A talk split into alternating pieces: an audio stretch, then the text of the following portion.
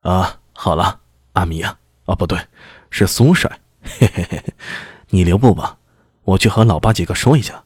至于那几个小崽子啊，你也不用担心，拐子向你保证，绝对把他们给收拾得服服帖帖的，不敢造次。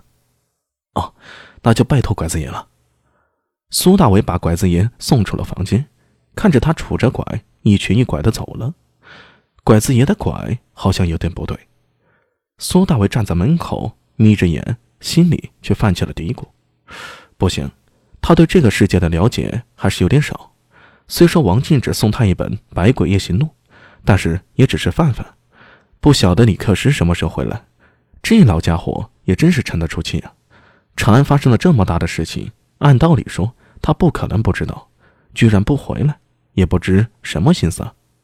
呃，他要是一直不回来，我也不能一直等着呀。这两天要不要去一趟昆明池呢？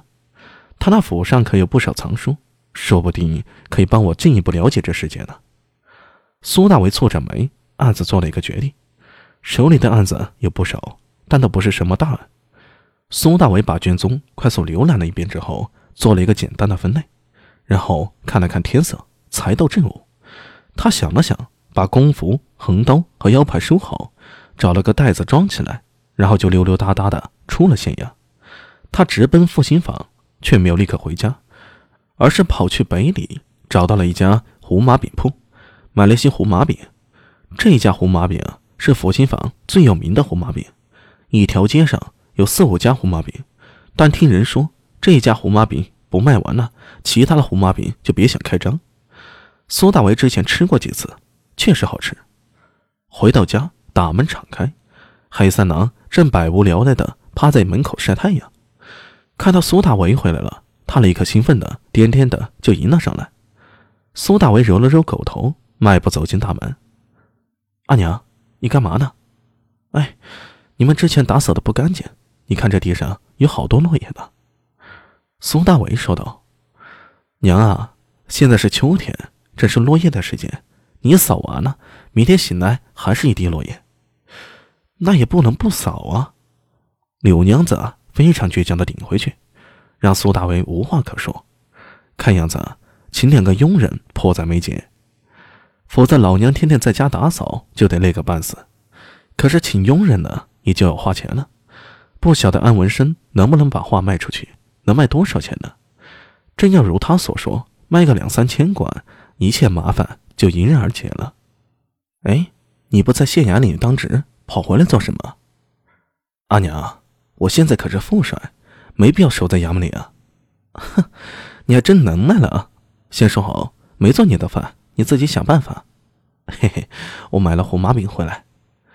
苏大伟说着，朝两边看去，黑猫卷在中堂二楼的窗台上晒太阳，根本没有理睬苏大伟。还是黑三郎好啊，猫主子太冷了。哎，小苏呢？哦，在后院池塘边上玩耍呢。阿米，你回头劝劝他。别总待在池塘边上，水那么深，还那么脏，也不知道有什么可看的。呃，我知道了。苏大伟拎着袋子，拿着胡麻饼就往后院走。远远的就看到聂苏蹲在池塘边上，低着头，不知道在干什么。幻灵在旁边见到苏大伟就想出声，却被苏大伟做了一个近身的手势给阻止了。苏大伟轻手轻脚向聂苏走去，越走越近。就听到聂苏在说话呢。哎，你怎么走了呀？小红，快出来呀！你怎么不出来了？他伸出手，弯下腰，探进了池塘里。苏大伟在后面看到，吓了一跳，忙上前一步，一把将聂苏给抱起来。嘿，小苏，你干什么呢？聂苏吓了一跳，不过扭头看见是苏大伟后，露出灿烂的笑容。嘿，哥哥，你怎么回来了？吓到我了。哎，你在干什么呢？我我在和小红说话呀。小红，苏大伟一愣，脱口而出道：“小红是谁啊？”啊，就是这池塘里的一位锦鲤，红色的锦鲤，可漂亮了。我叫她小红。红色锦鲤，苏大伟脸色顿时大变，放下了聂苏，快步走到池塘边上。池塘水面漂浮着很多叶子。池塘里的水很浑浊，看不清楚里面有什么。苏大伟眼中光芒一闪，凝视水面良久，没有元气波动，也没有发现什么锦鲤呀。小苏，你刚才说你在和锦鲤说话？是啊。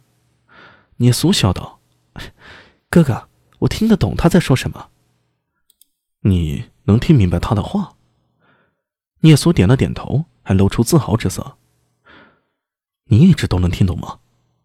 我不知道，好像今天醒过来后突然就听懂了。